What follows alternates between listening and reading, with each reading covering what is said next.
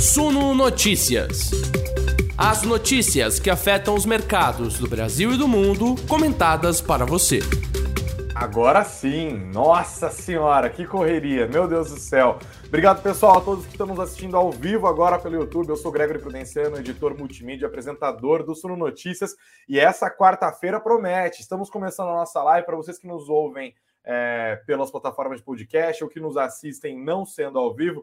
Infelizmente, estamos começando com 10 minutinhos de atraso. Tivemos um problema técnico. Peço desculpas a vocês que estavam nos assistindo. Tivemos que trocar de link aqui no YouTube, mas agora vocês já estão fazendo a transição. Agradeço muitíssimo a paciência de todos vocês. Chegamos. E olha, hoje um dia cheio de tensão, né? Por quê? Como eu disse, são 19 horas e 10 minutos. A decisão de política monetária do Banco Central estava marcada para acontecer às 18h30. Essa era a expectativa. E agora nós não temos nada, nenhuma decisão até o momento. O mercado espera uma alta de um ponto percentual. Hoje a Selic está em 10,75%, deve caminhar para 11,75%, mas dá para a gente imaginar que a discussão entre os formuladores de política monetária lá no Banco Central está aquecida, né? Será que vai sair uma decisão que não é unânime? Será que a alta vai ser diferente do que o mercado está esperando? Será que não vai vir alta nenhuma? O cenário é de muitas incertezas. É importante considerar que os formuladores de política monetária do Banco Central, que estão reunidos agora, estão inclusive ali é, tendo que tomar uma decisão diante de um cenário de muitíssimas incertezas, né? E a gente está olhando para o quê? Por uma pressão inflacionária muito forte nos últimos tempos. É importante lembrar que no ano passado nós tivemos um IPCA de 10,06%, quando o centro da meta do Banco Central era de 3,5%. Teve que rolar a cartinha do Roberto Campos Neto, presidente do Banco Central, ao presidente do Conselho Monetário Nacional, o, o ministro Paulo Guedes, né, explicando o que, que aconteceu. Nós temos, é, aliás, desculpa, o centro da meta do ano passado era 3,75. 3,5 é o centro da meta do Banco Central para o IPCA deste ano, né? E nós já víamos, assim, no começo do ano, no Boletim Focus, o mercado que a inflação desse ano ficasse no teto, nos 5%, que tem uma banda de variação de 1,5 ponto percentual. E na última semana nós assistimos um pulo nas expectativas de é, inflação. Né? O mercado estava lá com uma inflação de 5,5%, passou praticamente para 6,5%, e as expectativas é de que isso continue a subir. Né? Tem muita casa já projetando inflação terminando o ano em 7%. Essa guerra da Ucrânia se tornou um grande fator de pressão inflacionária por conta do impacto de pressão altista nas commodities, com destaque para os preços do petróleo, também para outros commodities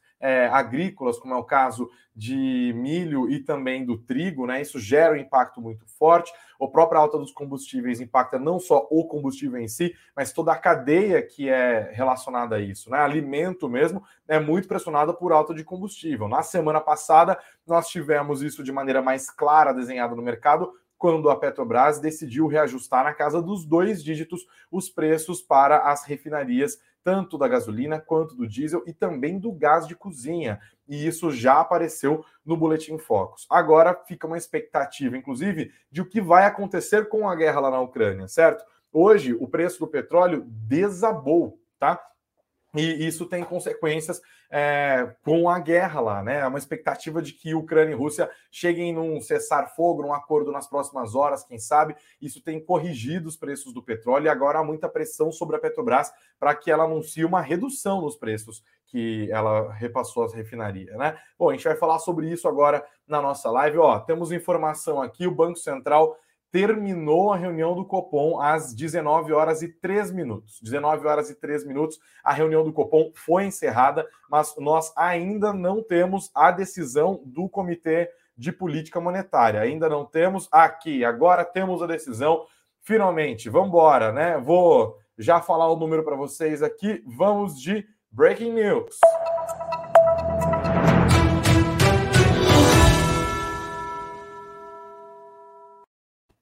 O Banco Central brasileiro afirmou agora há pouco, a Selic agora no Brasil é de 11,75%. 11,75%, uma alta de um ponto percentual, exatamente a mediana do mercado. O mercado já tinha essa expectativa de uma taxa de juros subindo em um ponto percentual. E agora nós temos a decisão aqui para vocês que nos assistem ao vivo pela, pelo YouTube. Vamos destrinchar o comunicado do Comitê de Política Monetária agora. A gente tem como convidado aqui o nosso economista-chefe da Suno, o Gustavo Sung. Ele está junto com a gente. A gente vai juntos fazer assim na raça, né, Sung?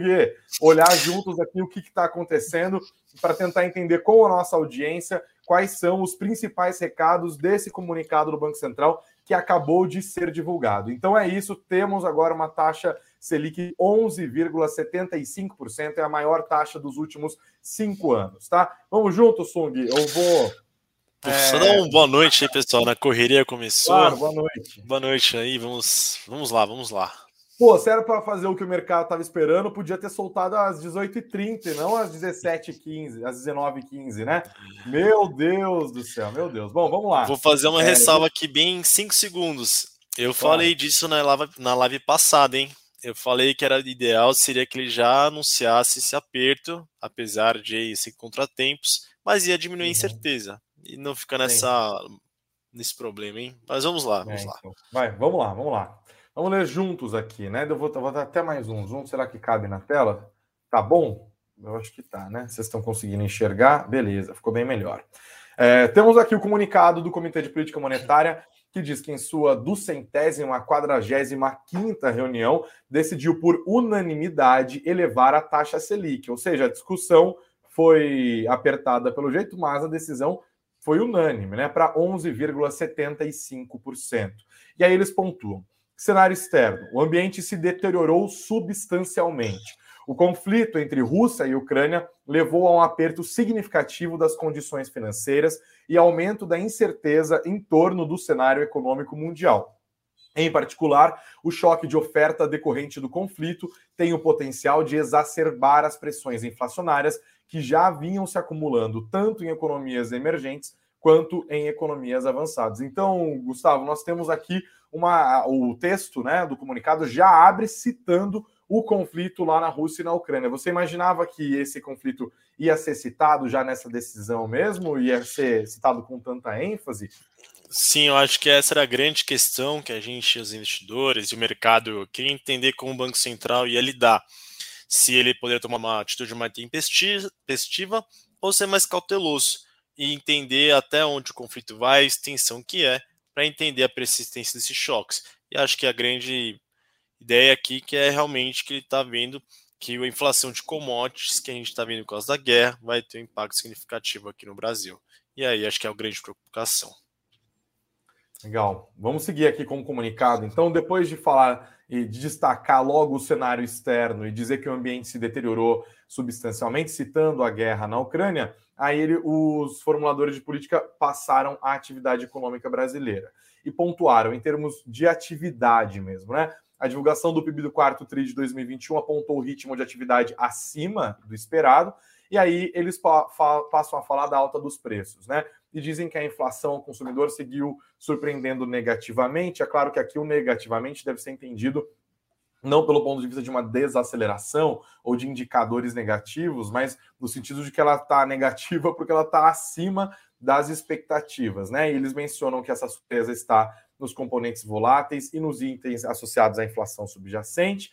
Dizem que justamente os índices de inflação subjacente, que, são, que é um, uma métrica inflacionária que está mais sensível ao ritmo da atividade, né? Apresentam-se acima do intervalo compatível com o cumprimento da meta para a inflação e aí mencionam as expectativas de inflação para esse ano e para o ano que vem, apuradas pela pesquisa Focus, né? Nós tivemos nessa segunda-feira o mercado apostando num IPCA de 6,4% no final desse ano e de 3,7%. Lembrando que o centro da meta para esse ano é de 3,5%, o mercado aposta em 6,4%. Para o ano que vem é de 3,25%, a aposta já está acima do centro da meta, está em 3,7%. Tá? Aqui eles falam do cenário de referência, é, eles colocam aqui o cenário de referência com uma trajetória de juros indo para 12,75% nesse ano e terminando o ano 2023 a 8,75%, e que a inflação para preços administrados para esse ano dentro deste cenário é de 9,5%, para o ano que vem de 5,9%. Aqui supondo uma bandeira tarifária amarela a partir de dezembro de 2022, né? E aí eles Posso fazer uns comentários aqui, claro, só claro. pontuais bem para o pessoal que, que nos vê. É, pode assim, se eu não me engano, na última ata, o Banco Central ali considerava uma taxa que chegava a um topo, se não me engano, em 12,25 ou 12, depois ele se diminuía ao longo do ano para 2022 e assim 23. Agora não, a gente estava em 12,35 ao longo de 2022, depois só se reduzindo em 2023. E outro ponto né, interessante é que o Banco Central já põe no seu cenário bandeira tarifária amarela, e antes aqui era bandeira vermelha 1. O que, que isso quer dizer? Que com a melhora do, dos níveis dos reservatórios, que a gente viu aí nos últimos meses, a tendência é que a partir de maio, quando se acaba, vamos dizer, a, aquela, a lei, a medida de bandeira de escassez hídrica, que é aquela mais cara, passado o período úmido, a gente pode ver uma tendência de redução da bandeira tarifária, e isso pode contribuir para uma desinflação, para a desaceleração da inflação ao longo do ano. Então aí é um cenário aí diferente do que a gente viu nos últimos comunicados. Esse ponto que você destacou é importante, né? Dessa inflação terminando em 12,75%. A gente está falando então que o próprio Copom já está reconhecendo esse cenário de inflação, de inflação não, desculpa, de juros, né? De taxa Selic mais alta por mais tempo. É isso? Aí, é assim, muitos se perguntavam se poderia haver uma desinflação, uma redução dos, juros, desculpa, depois das eleições, como que ia ser, se é S12,25 do, ao longo do ano se mantém, depois caindo, então tem uma discussão. Aqui na Suno, nosso cenário sempre foi de 12,25 até um tempo atrás, com manutenção dele até o final do ano, possivelmente, mas assim, é uma probabilidade bem menor de uma redução, então a gente já esperava que ia se manter, com, a gente começou a revisar recentemente esse cenário, dado a guerra, e a gente está se mantendo atualmente entre 12,75% e 13%. Tá? Então, assim, até a gente está com uma eu estou com um pouco mais de viagem alta, é, acima desses 2,75 que pode vir, dependendo muito como vier o cenário, né? Possivelmente acima até dos 13% também, Sung? Esse é, esse é o cenário 3, tá? Eu, eu não gosto de cravar, eu faço o cenário 1, 2 e 3, dou probabilidades. O cenário 3 é um pouquinho mais elevado do que 13, mas eu, entre 13 e 12,35 eu acho que vai parar por ali. A gente uhum. pode até discutir futuramente, mas tem várias pressões aí no curto prazo que podem corroborar a inflação um pouquinho mais alta e aí vai exigir um juros um pouco mais alto também. Essa questão do cenário é interessante aqui. Enquanto você estava citando, eu estava lendo esse último parágrafo aqui das considerações, e eles se dedicam agora a analisar até preço do petróleo, né? Para a gente ver como que o impacto disso de fato é muito importante, né? Eu vou ler aqui, eu queria os seus comentários, tá? Uhum. Diante da volatilidade recente e do impacto sobre as projeções de inflação de sua hipótese usual para o preço do petróleo em dólares americanos, o comitê decidiu adotar também neste momento um cenário alternativo. Nesse cenário, considerado de maior probabilidade, né, adota-se a premissa na qual o preço do petróleo segue aproximadamente a curva futura de mercado até o fim de 2022, terminando o ano em 100 dólares por barril, passando a aumentar 2% ao ano a partir de janeiro de 2023. Nesse cenário, as projeções de inflação do Copom situam-se em 6,3% para 2022 e em 3,1% para 2023. Você quer comentar isso, Gustavo? Não, acho que só para o pessoal entender por que, que petróleo é importante, vamos lá, teve, tá tendo conflito na Ucrânia e na Rússia, e isso está impactando diretamente preço das commodities, principalmente preço do petróleo, e assim, todo, acho que você traz muito bem nas suas atualizações diárias sobre esse mercado. O ponto é que é, essa é uma variável importante para os preços das refinarias da Petrobras. Então isso vai impactar, se o preço do petróleo aumentar muito, disparar, vai influenciar no combustível de gasolina, diesel. E aí isso no primeiro momento vai afetar o preço na bomba, independente de qual medida que pode adotar, se os preços explodirem, não, qualquer medida que tente segurar não vai, não, vai, não vai facilitar. Então, assim, ela é uma variável muito importante, que ela é muito sensível domesticamente frente aos choques externos. E qual é o ponto? Não é só os combustíveis na bomba que são afetados. Isso vai afetar frete.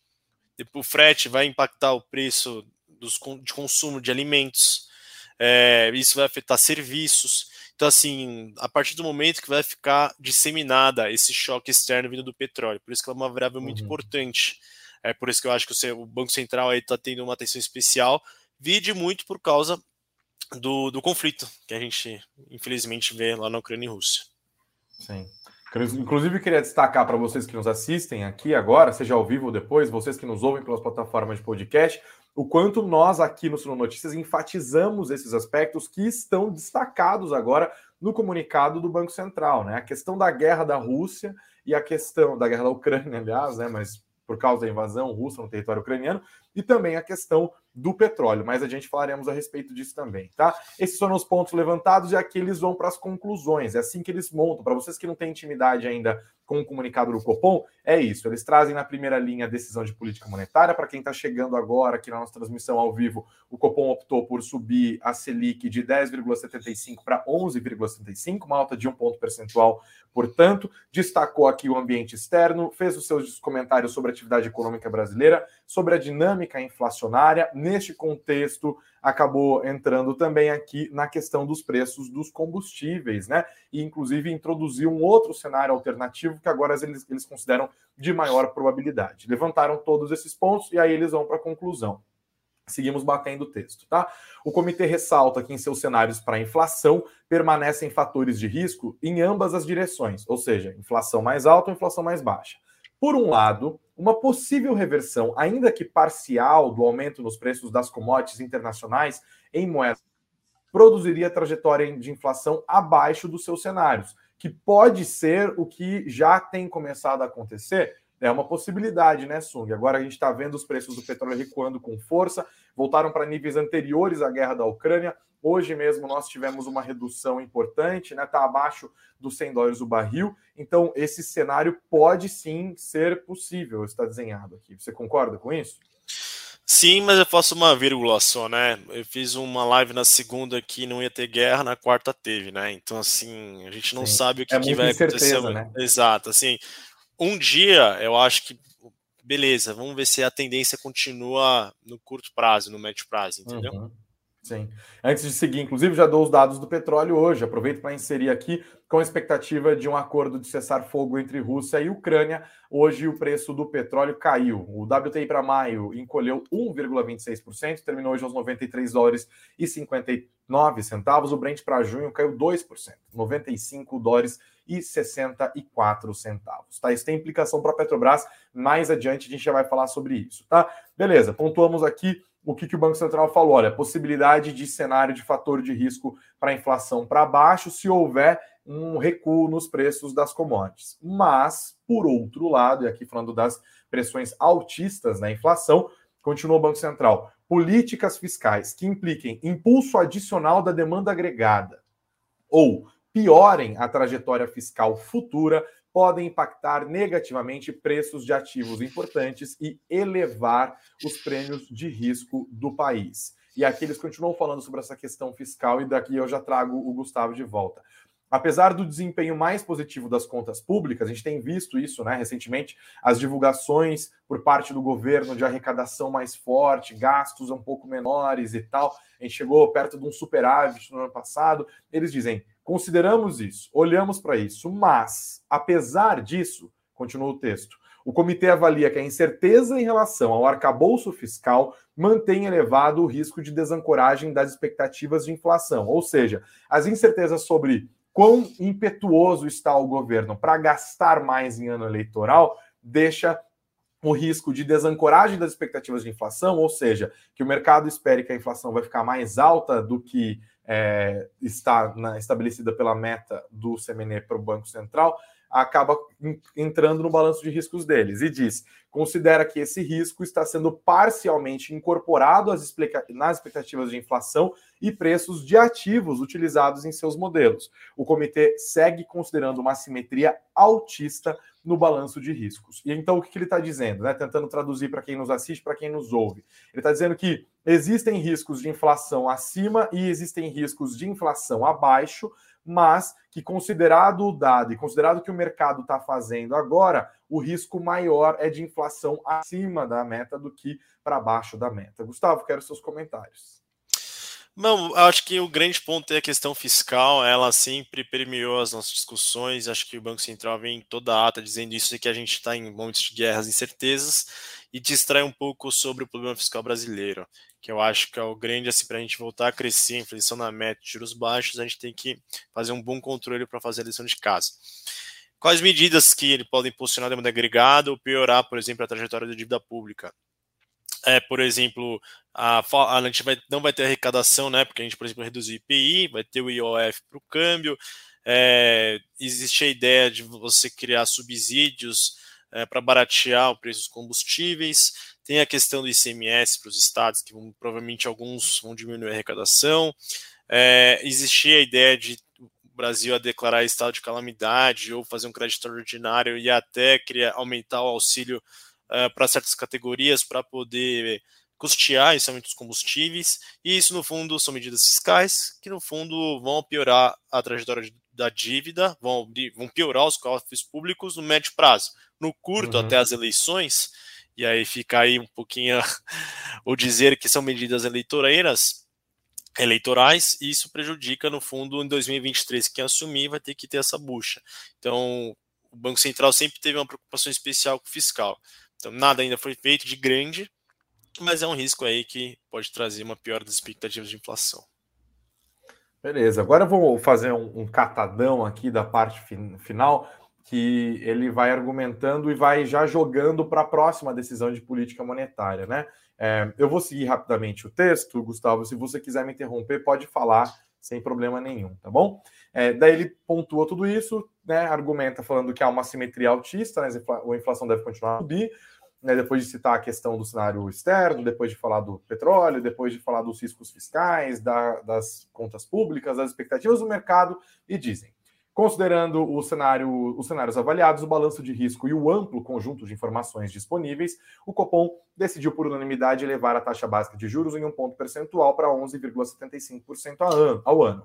O comitê entende que essa decisão Olhem que importante isso aqui. Reflete a incerteza ao redor dos seus cenários e de um balanço de riscos com variância ainda maior do que o usual para a inflação prospectiva, para a inflação adiante, e é compatível com a convergência da inflação para as metas ao longo do horizonte relevante, que inclui os anos calendário de 2022, mas agora morreu, né? Porque decisão de política monetária aqui vai fazer diferença só lá na frente, quando eles colocam anos calendário de 2022 e principalmente 2023. Sem prejuízo de seu objetivo fundamental de assegurar a estabilidade de preços, essa decisão também implica suavização das flutuações no nível de atividade econômica e fomento do pleno emprego, né? incorporando aqui os mandados agora, os mandatos do Banco Central desde que ele se tornou uma instituição independente autônoma, no caso, né? E, e, falou e continuou. O Copom considera que, diante de suas projeções e dos riscos de desancoragem das expectativas para os prazos, prazos mais longos, é apropriado que o ciclo de aperto monetário, ou seja, de elevação da Selic, continue avançando significativamente em território ainda mais contracionista. Ou seja, vamos até onde, aonde for necessário para colocar a inflação na meta, mesmo que isso signifique uma retração de atividade econômica. É isso mesmo, Sung? Entendi certo? Ah, sim, sim. Acho que o parágrafo beleza. seguinte é mais importante. É isso. Então, beleza. Vou pontuar esses dois parágrafos aqui, que é o encerramento, e depois a gente bate e encerra a nossa conversa sobre Copom. E dizem: a atuação do comitê visa combater os impactos secundários do atual choque de oferta em diversas commodities, que nós temos falado aqui sempre no Sul Notícias, que se manifestam, manifestam de maneira defasada na inflação.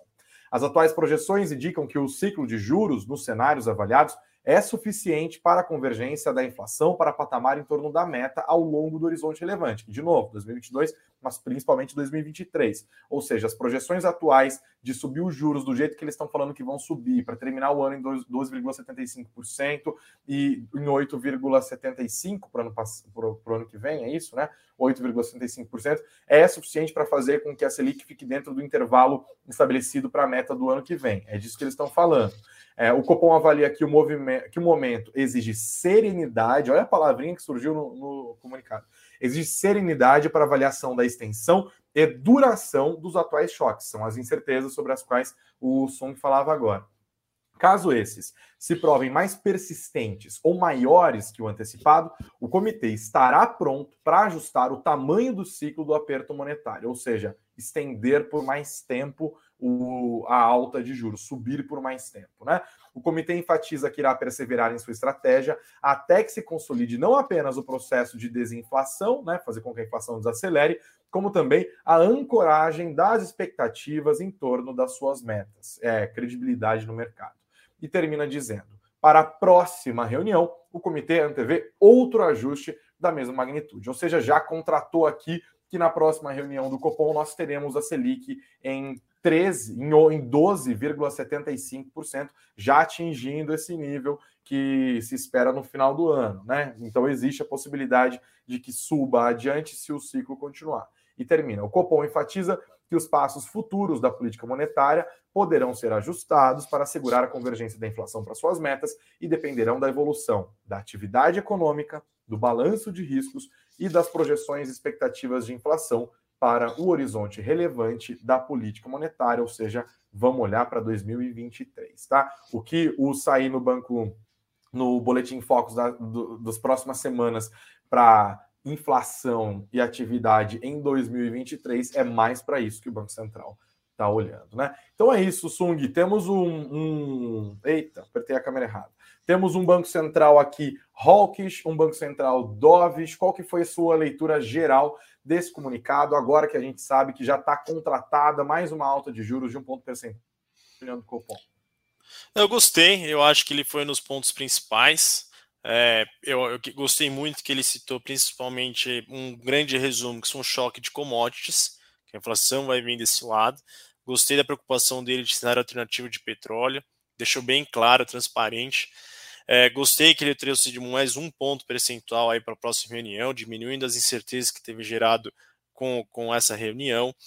É, a princípio, eu gostei, foi Rockish, é, não foi Dovish, ele não foi é, nada assim leniente, falou, não, não quero saber da inflação. Não, não ele foi bem, minha estratégia é tal, eu entendo os choques são esses, vou perseguir até conseguir atingir a meta, vou fazer o que for necessário. Então tá uhum. bem assim no caminho que eu acho o correto, foi somente claro a sua mensagem. E eu gostei das palavras, serenidade. Eu acho que a gente estava até discutindo aqui que o Willan usou isso num, num dos relatórios, e é sobre a serenidade e perseverança para buscar os seus objetivos e também não prejudicar a atividade econômica. É, a princípio eu gostei, vou olhar com mais calma, mas no geral acho que os choques estão bem mapeados, todos os efeitos secundários também. Você acha que foi mais hawkish do que o mercado esperava? A gente pode ter alguma consequência no mercado?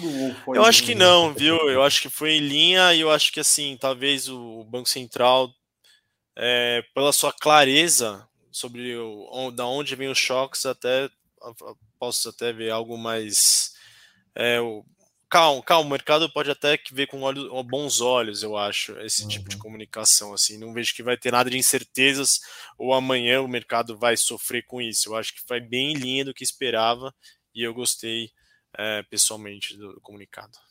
Isso aí, Banco Central chamou para si a responsa, né? Matou no peito, como a gente fala em linguagem de sim, sim. Demorou um pouquinho, mas foi, foi para melhor, eu acho, né? É isso. Sung, é, Gustavo Sung, nosso economista-chefe aqui da Suno, muito obrigado mais uma vez pela sua participação. Hoje foi na correria aqui, mas conseguimos. Tenho certeza que nosso público que nos ouve, que nos assiste aqui, ficou bem informado. Sung, muito obrigado. Eu sei que você vai fazer uma segunda, terceira lida, tem relatório para você produzir a partir desse comunicado do Copom. Então, ainda bom trabalho para você e boa noite. Boa noite. Calma, Greg, tem, não sei se o pessoal colocou o link aqui, mas for na Suno a gente vai disponibilizar, se você assinar esse relatório extraordinário, a gente vai soltar para o pessoal que se inscrever para conhecer um pouquinho do nosso conteúdo. Ah, a coisa legal. deve estar lá no site da Suno, ou eu coloco ah. mais tarde nos comentários. Perfeito. Obrigadão, Sung. Grande abraço. Até mais. Tchau, tchau. Abraço.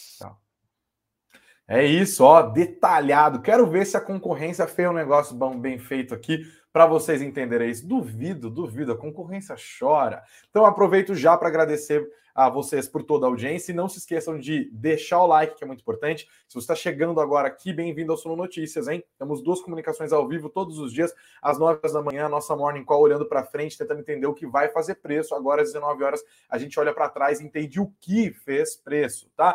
E olha, não foi só a política monetária hoje, não. Isso foi muito importante, a gente está explicando tudo, mas seguimos juntos aqui para explicar é, o que é que está rolando. E olha, volto a compartilhar o, as minhas informações separadas com você. Hoje foi uma super quarta, não só tivemos decisão de política monetária agora, ao vivo, que a gente foi batendo aqui com vocês, mas aqui no Brasil, mas tivemos também decisão de política monetária nos Estados Unidos. Isso é bem, bem, bem importante, tá?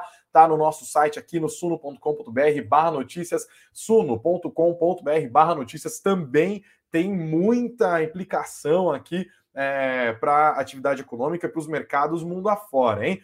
Hoje o Federal Reserve anunciou o esperado aumento da sua taxa de juros, o primeiro desde 2018, foi, uma elevação de 0,25 ponto percentual. Lá é diferente, aqui tem um ponto específico, né? Lá eles têm uma taxa de juros flutuante. Antes estava entre 0 e 0,0%, mesmo 0 e 0,25 agora passou para 0,25 a 0,5. E a meta deles também não é num calendário fechado igual é aqui, né? Que a meta é para o ano. Lá é uma meta estendida no tempo, a meta deles é de 2% para a inflação, né? E aí agora eles começaram esse ciclo. Há muito tempo a gente tem falando sobre isso aqui nas nossas lives do Suno Notícias, sobre as implicações disso, especialmente para as empresas que são ligadas à tecnologia, empresas que precisam de custo de capital barato para se financiar. Já houve um impacto muito grande. A pandemia favoreceu essas empresas até por conta da postura estimulativa que o Federal Reserve adotou, injetou dinheiro na economia com o seu. É processo de quantitative easing, né? Foram trilhões de dólares na economia, também derrubou os juros, o balanço patrimonial dele é importante para estimular a economia americana. Havia uma expectativa agora não só em relação à taxa de juros, mas também ao balanço patrimonial, que hoje é de 9 trilhões de dólares, e aí é composto principalmente de títulos do Tesouro Americano e títulos que são lastreados em hipotecas, que foram compradas pelo Banco Central Americano ao longo dos últimos anos, né? Eles esperam, o mercado esperava um anúncio para reduzir esse balanço patrimonial a partir de março, e não foi isso que aconteceu. Eles falaram que a gente, ah, a gente vai mexer no balanço patrimonial, mas sim a partir de maio, a partir da próxima decisão, tá? Então, nesse ponto de vista, foi um, uma postura um pouquinho mais dovish do Banco Central americano, né? Um pouquinho mais leniente com a inflação, é, mas o começo do aperto monetário já está rolando. E olha, não só eles aumentaram a taxa de juros lá nos Estados Unidos agora em março, como disseram que todas as outras reuniões do Comitê de Política Monetária deles, lá do FONC, que é o Federal Open Market Committee, vão ter reajustes de juros também, tá? Falaram que ta haverá taxas, ah, desculpa, haverá alta nas taxas de juros nas próximas seis reuniões desse ano e também nas mais pelo menos três aumentos nos juros americanos em 2023. Eles estimam aqui que a taxa de juros termine 2022 lá nos Estados Unidos entre 1,75% e 2,75%. Será que o mercado vai precificar isso amanhã? Calma, já precificou isso porque a divulgação aconteceu com o mercado aberto, tá? Era 15 horas aqui em horário de Brasília e o, o Federal Reserve já estava divulgando as suas novidades, tá bom? Agora o foco fica para quanto que vai subir nas próximas reuniões, sabemos que deve subir em todas elas. Óbvio, eles também citaram a questão da guerra na Ucrânia, assim como o Banco Central Europeu citou na semana passada, assim como o Banco Central Brasileiro citou hoje, e a guerra na Ucrânia, o impacto sobre as commodities e na dinâmica inflacionária deve acontecer nos comunicados de outros bancos centrais. Amanhã tem decisão de política monetária do Bank of England, do Banco Central da Inglaterra, depois ainda tem decisão de política monetária na Rússia, no Japão e na Turquia. Em semana para ficar de olho em política monetária de fato. Tá? Mais destaques de hoje, pessoal, agora falando de mercado, tá? Hoje os mercados tiveram um dia mais positivo, por dois fatores principais ali quando a gente está olhando para o exterior. Primeiro, a China, né? A China assustou o mundo e levou as bolsas para baixo nos últimos dias, porque há uma nova onda de Covid lá no território chinês, né?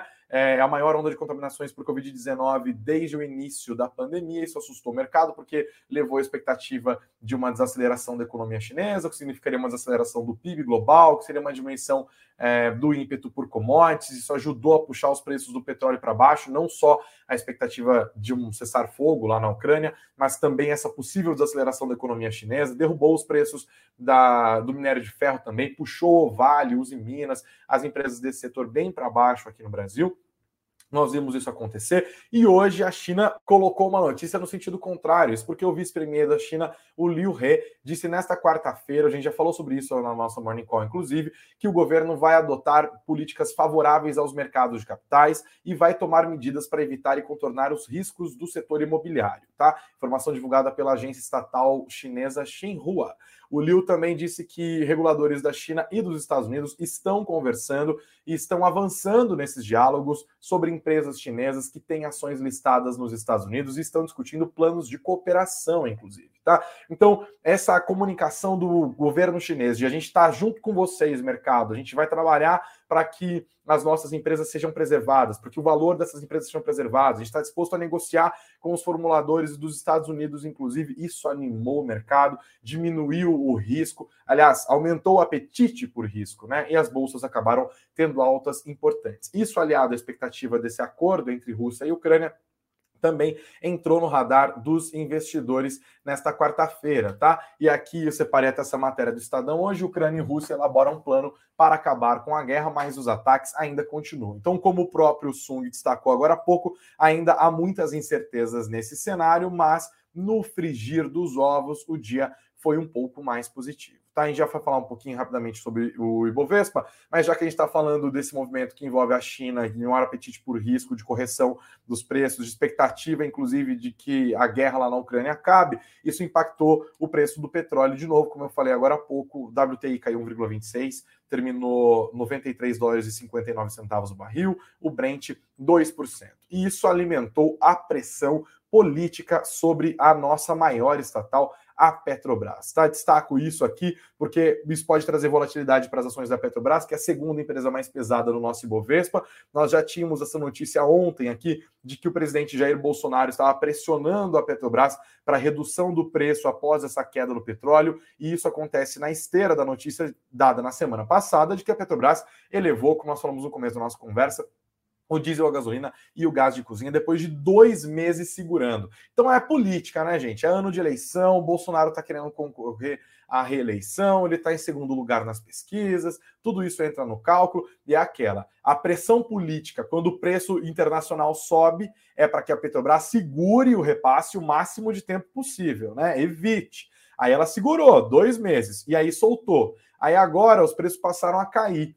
Aí o político quer o contrário. Agora não segura, não, pelo amor de Deus, repassa rapidamente essa queda dos preços do petróleo, né? E isso é difícil de acontecer, porque a Petrobras segura durante mais tempo mesmo, justamente para tentar evitar a volatilidade. A pressão sobre a Petrobras tem aumentado nos últimos dias. O próprio presidente Jair Bolsonaro tem dado declarações para quem quiser ouvir a este respeito, tá? E hoje ele, inclusive, deu uma entrevista para a TV Ponta Grossa, que é afiliada do SBT lá no Rio Grande do Norte e resolveu falar presidente da Petrobras, o Joaquim Silva Luna. Disse sobre ele: todo mundo pode ser substituído. Chama atenção para isso, porque isso pode continuar a trazer volatilidade para as ações da Petrobras nos próximos dias. Tá? O presidente Jair Bolsonaro considerou nesta quarta-feira a possibilidade de demitir o presidente da Petrobras, Joaquim Silva e Luna.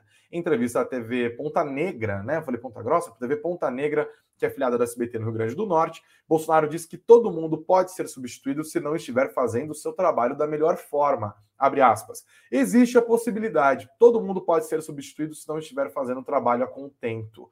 Todos podem ser trocados por falha ou omissão.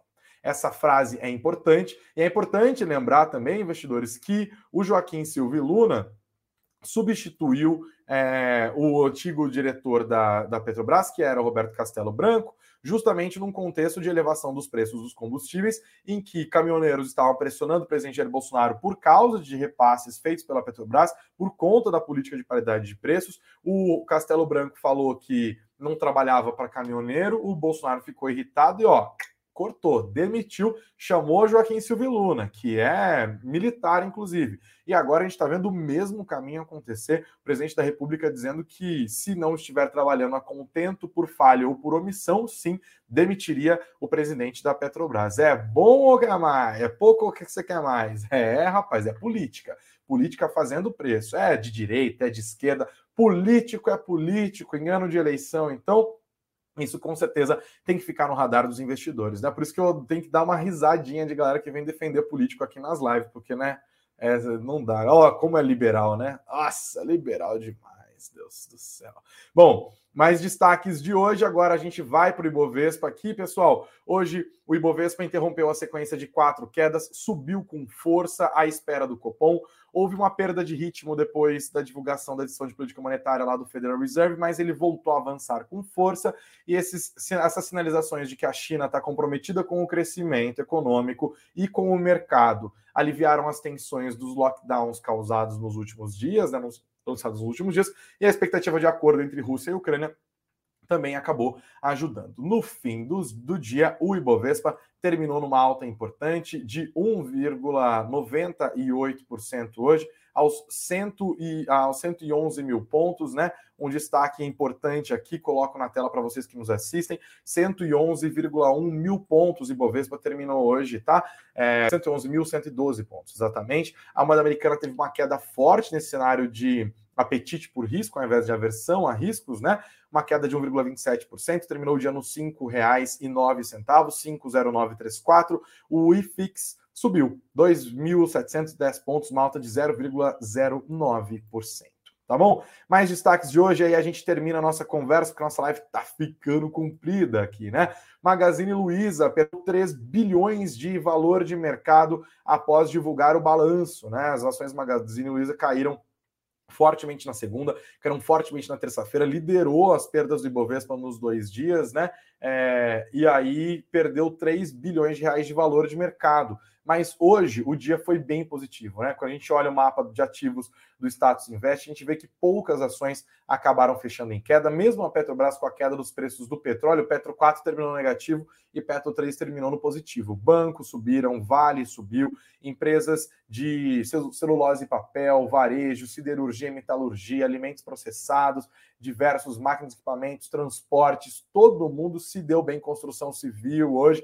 O dia foi bem, bem positivo tá? Quem mais se deu bem foi a CVC, que divulgou seu balanço do quarto trimestre de 2021, com alta de 92% na receita, e aí as ações da CVC subiram 17% hoje, tá? E olha, para finalizar, para a gente não se perder aqui, falando de inflação, temos essa notícia de que a, CSN, a Companhia Siderúrgica Nacional, vai aumentar preços do aço em 20% no mês de abril, tá? 20% serão dois reajustes de preço. O primeiro de 12,5% a partir de 1 de abril e outro no dia 15 de abril de 7,5%. Os reajustes valem para os laminados a quente, laminados a frio, zincados e aços, e aços longos, né? O diretor executivo comercial da CSN, Luiz Fernando Barbosa Martinez, afirmou que a companhia está repassando o aumento de custos com o carvão que disparou nos últimos meses. Em dezembro, a tonelada do carvão era negociada a 320 dólares, agora